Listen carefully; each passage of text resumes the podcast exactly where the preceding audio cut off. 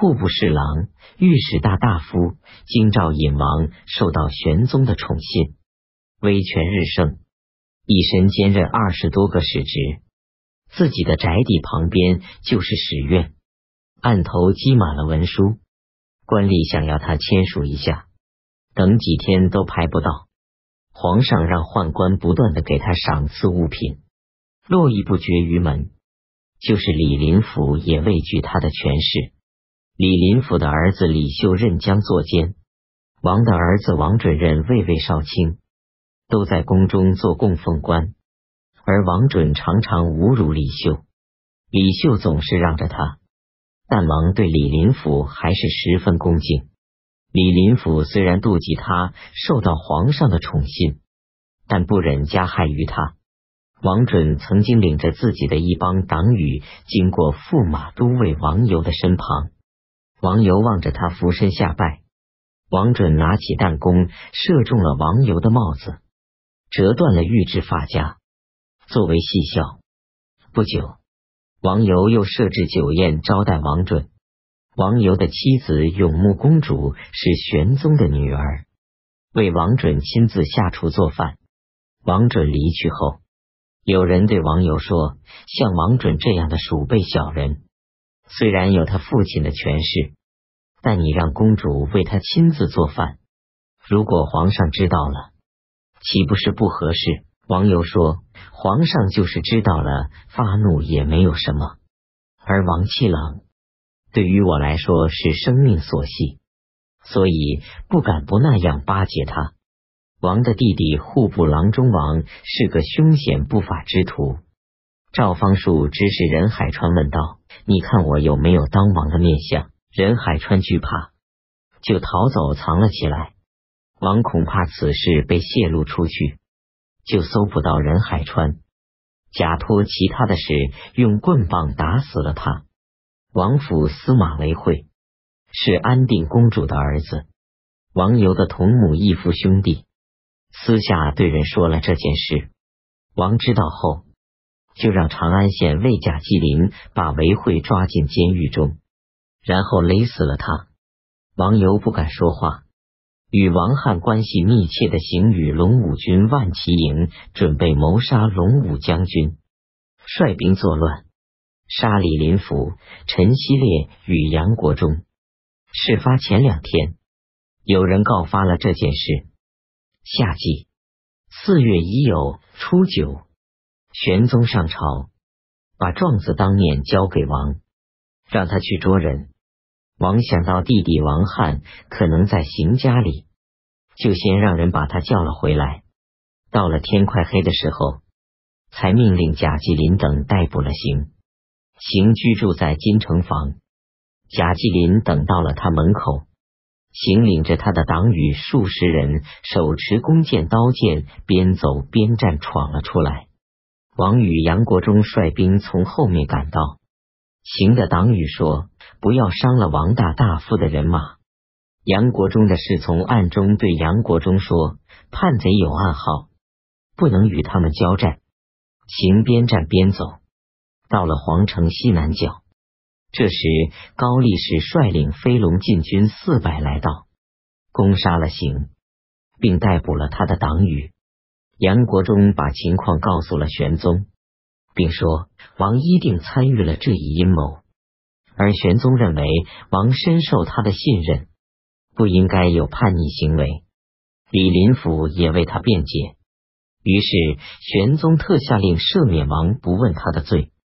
但想要王自己主动上表请治兄弟的罪，并让杨国忠暗示他，但王觉得不忍心这样做。玄宗大怒，适逢陈希烈极力说王犯了大逆罪，应该杀掉他。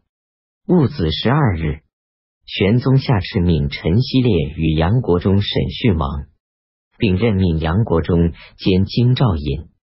因此，任海川和韦惠的案件都暴露了出来，证据确凿。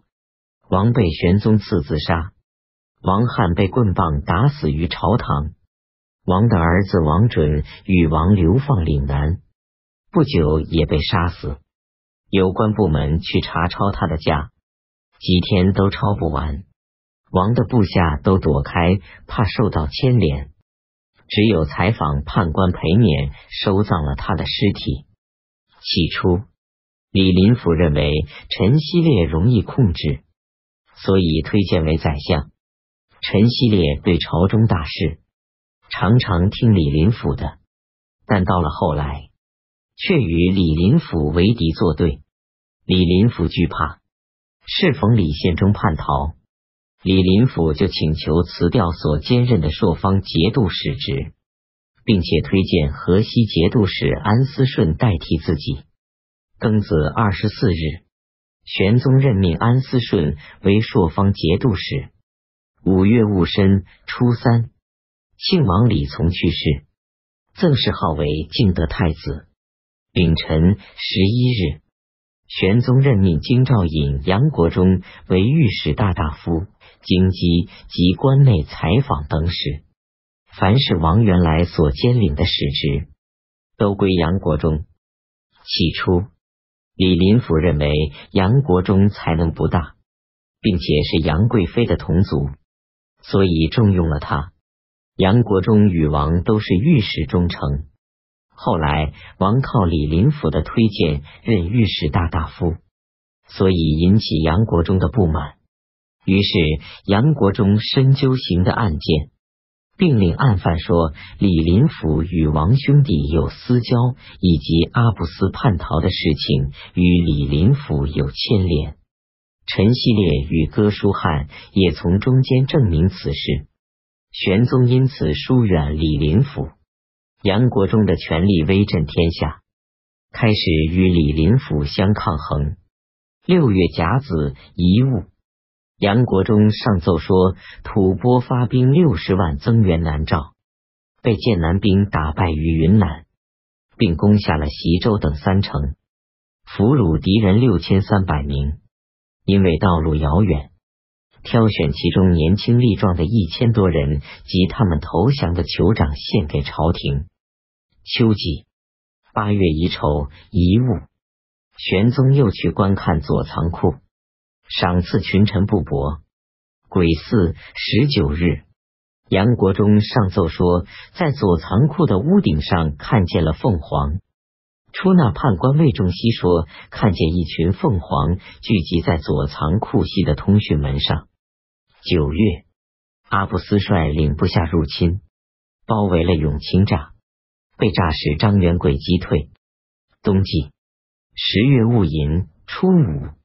玄宗前往华清宫，己亥二十六日，玄宗命令改通讯门为凤吉门，将魏仲熙升为殿中侍御史。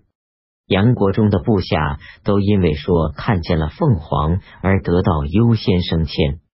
南诏多次入侵唐朝的边疆，蜀人请求派杨国忠前往剑南镇。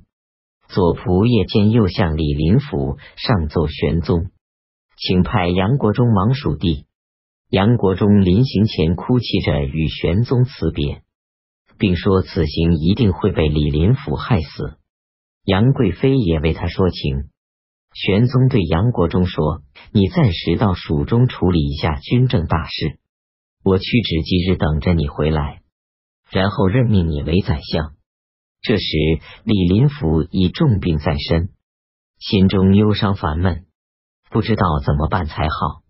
巫人告诉他说：“看见皇上病情就可以好转。”玄宗想去看望李林甫，左右的人坚持劝阻，于是玄宗就命令李林甫从屋里出来到庭院中。玄宗登上祥圣阁，远远的看他，挥起红色的围巾向他招手。李林甫已不能下拜。就让人带他向玄宗下拜。杨国忠刚到蜀中，玄宗就派宦官把他召了回来。杨国忠到昭应县去见李林甫，拜倒在床下。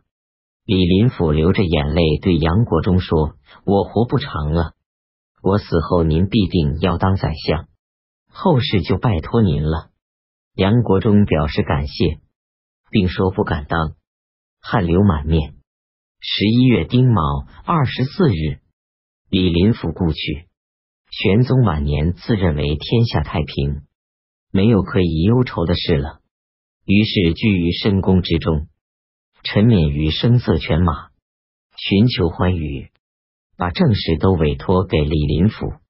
李林甫巴结讨好玄宗左右的人，故意迎合玄宗的心意，以巩固自己受宠信的地位，杜绝堵塞向玄宗进谏的门路。蒙蔽玄宗，以施展自己的奸猾的权术，极度贤能之士，排斥压抑才能胜过自己的人，以保持自己的地位，多次制造冤假错案，杀戮驱逐朝中大臣，以护大自己的权势。皇太子以下的人都畏之如虎。李林甫当宰相共十九年，造成了天下大乱的局势。而玄宗还不醒悟，